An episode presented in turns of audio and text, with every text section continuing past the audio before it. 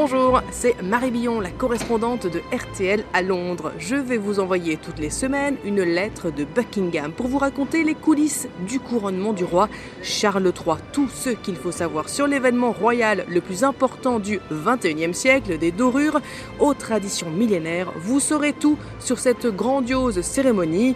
Et le compte à rebours continue plus que 7 semaines avant le grand jour. Et aujourd'hui, je vais vous emmener voir les joyaux de la couronne à la Tour de Londres. Je suis devant les remparts de la Tour de Londres. Alors comme son nom ne l'indique pas, c'est une gigantesque forteresse médiévale, un château fort au bord de la Tamise. Il y a tout ce qu'on imagine, remparts, pont-levis et légendes sordides. C'est Guillaume le Conquérant qui a commencé à construire la Tour de Londres vers 1070.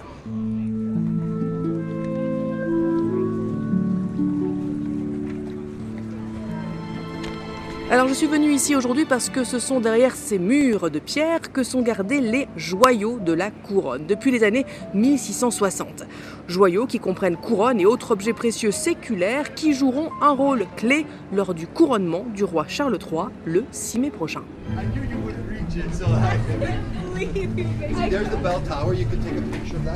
Et voilà, je suis entrée dans la forteresse. Alors, petite anecdote qui reste en lien avec notre sujet, je suis passée par là où se déroule tous les soirs ce qu'on appelle la cérémonie des clés. Tous les soirs, depuis plus de 700 ans, la Tour de Londres est fermée à clé. Parce que même si le monarque n'y vit plus, les joyaux de la couronne y sont toujours, donc la sécurité doit être maximale.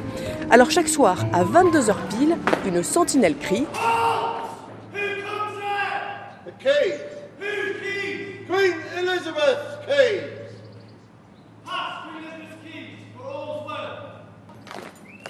La cérémonie qu'on vient d'entendre a été enregistrée il y a quelques années par la Royal Air Force, l'armée de l'air britannique.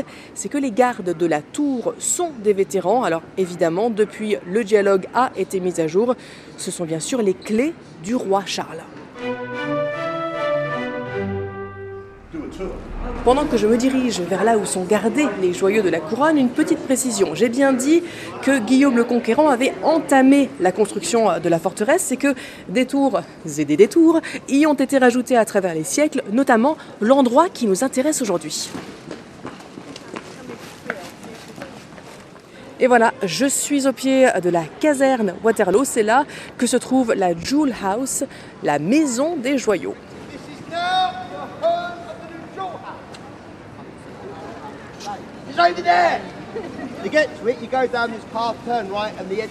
La caserne Waterloo a été construite au 19e siècle par le duc de Wellington, vainqueur de Napoléon à la bataille de Waterloo.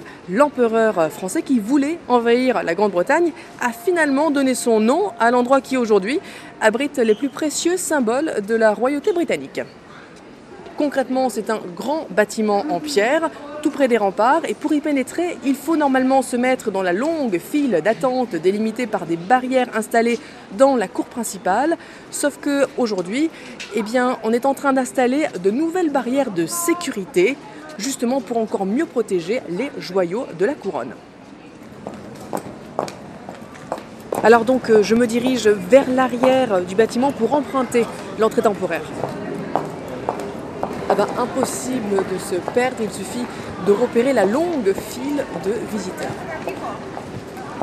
L'attente peut durer jusqu'à une heure, alors en attendant, je vais vous dire deux mots sur ces fameux joyaux de la couronne.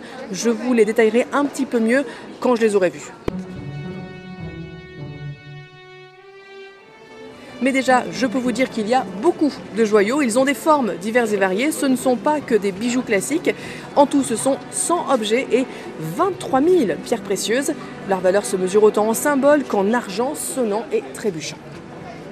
Mais les plus importants de ces joyaux, ce sont les coronation regalia, les apparats du couronnement. Ce sont les objets qui sont au cœur du rite monarchique depuis des siècles. Et bien sûr, ils seront utilisés pour l'avènement du roi Charles III le 6 mai prochain. Couronne et sceptre hein, sont bien sûr indispensables à la cérémonie depuis des siècles, mais ce ne sont pas les joyaux d'origine. Ils ont été détruits en 1649, quand le roi Charles Ier a été décapité à Londres, et c'est son fils Charles II qui les a recréés à l'identique dans les années 1660. Alors c'est vrai qu'il faut prendre son mal en patience ici, mais ce n'est pas étonnant non plus. La foule est très contrôlée car les gardes doivent garder un œil de lynx sur les plus de 2 millions de visiteurs qui viennent voir les joyaux de la couronne chaque année parce qu'il y a eu des tentatives de vol, dont une qui a presque, mais presque réussi. Alors c'était il y a longtemps, en mai 1671, le colonel Thomas Blood et ses complices ont réussi à dérober les joyaux. Alors attention, en aplatissant la couronne avec une masse, en cassant le sceptre en deux, et l'un d'eux a même fourré l'orbe dans son pantalon. Ils ont été arrêtés avant de pouvoir s'enfuir. Ah c'est bon, là je suis quasiment arrivée à l'entrée. Je suis en train euh, d'avancer dans un couloir qui mène au joyau de la couronne. Alors je me sens un petit peu épié parce qu'en plus des gardes royaux, il y a des caméras de sécurité pour euh, protéger les trésors, précieux objets qui se trouvent dans des caissons blindés mais transparents bien sûr.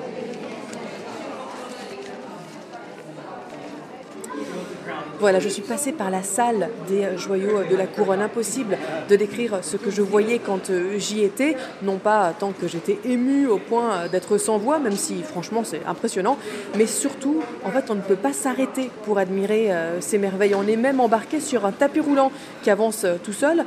C'est pour éviter les embouteillages, interdit de faire du lèche-vitrine. Je sors et je vous raconte tout ça.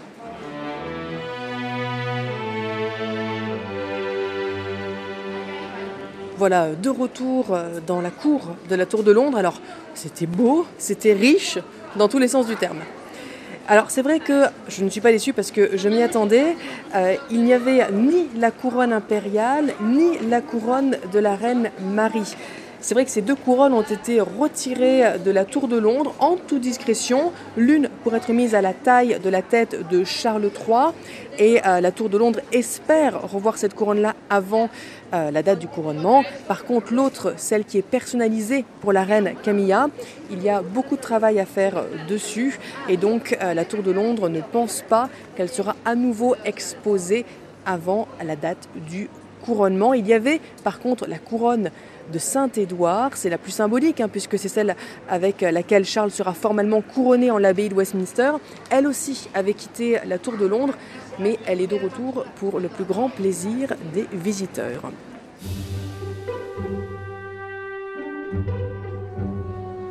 Alors revenons à nos joyaux. La première chose qu'on voit quand on a embarqué sur ce tapis roulant, c'est le sceptre du souverain. C'est un bâton en or avec de délicates torsades gravées jusqu'à sa tête, surmontées par un diamant ovale blanc et puis par un diamant rond et violet et finalement par une croix. Alors il y avait aussi dans le même caisson l'orbe du souverain. C'est un globe en or serti de perles et de diamants. La sphère est là encore surmontée euh, par une croix. C'est pour rappeler au monarque que son pouvoir lui vient de Dieu. Charles est un petit peu roi de droit divin, mais il est surtout chef de l'église anglicane, défenseur de la foi. Alors il y avait aussi plein d'autres objets. Une garde royale m'a confié que 70 à 80% des joyaux seront exfiltrés de la forteresse jusqu'à l'abbaye de Westminster pour euh, participer, pour être au cœur du couronnement euh, le 6 mai prochain. Alors évidemment, euh, ce n'est pas quelque chose de très facile à faire. La garde m'a confié qu'elle ne savait pas quand ces joyaux allaient quitter la forteresse, mais que même si elle le savait, elle ne me l'aurait pas dit, parce que pour des raisons de, de sécurité, c'est un petit peu secret défense. C'est vrai que c'est pas évident de faire traverser Londres à ces joyaux si précieux. Ce sont bien sûr des convois spéciaux hein, qui sont affrétés. La garde m'a dit euh, que tout ça ne pourra pas se faire en une nuit. Ça se fera donc sur plusieurs jours. Mais évidemment, c'est le rôle de ces joyaux d'être au cœur des cérémonies du couronnement depuis des siècles. Mais alors je vais juste vous ramener au tout début en fait de cette salle où euh, se trouvent les joyaux de la couronne parce que la première chose qu'on voit quand on arrive dans cette, dans cette grande salle qui est vraiment sombre, c'est évidemment pour euh, préserver euh, ces précieux trésors, c'est la cuillère du couronnement. Sauf que bien sûr, c'est tout sauf une petite cuillère classique. Déjà, elle a la taille d'une grosse cuillère à soupe et puis surtout, elle est en or, elle est richement ciselée en torsade et décorée de deux diamants. Ce que je ne vous ai pas encore dit, c'est que cette Coronation Spoon date du XIIIe siècle. C'est le seul joyau de la couronne d'origine. Euh, cette euh, cuillère a été sauvée de la destruction parce qu'elle avait été vendue aux enchères après la décapitation du roi.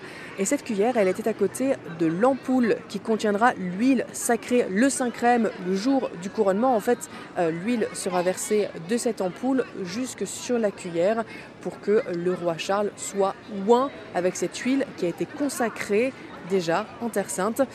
Encore une fois, pas grand chose à voir hein. avec une ampoule. La flasque, elle est en or et en forme d'aigle, déployant ses ailes. Et en parlant de volatile, puisque je me dirige vers la sortie, je suis en train de passer devant les cages des corbeaux de la Tour de Londres. La légende, qui a moins de 400 ans, donc une légende relativement récente, veut que s'ils quittent la Tour de Londres, ces corbeaux, le royaume s'effondrera. Pas sûr que le roi Charles III accepte l'idée que l'avenir de son royaume soit aussi volatile que ça. Et puis sur ce jeu de mots, je me rends compte que je passe devant la porte des traîtres je vais vous laisser et sortir de cette forteresse.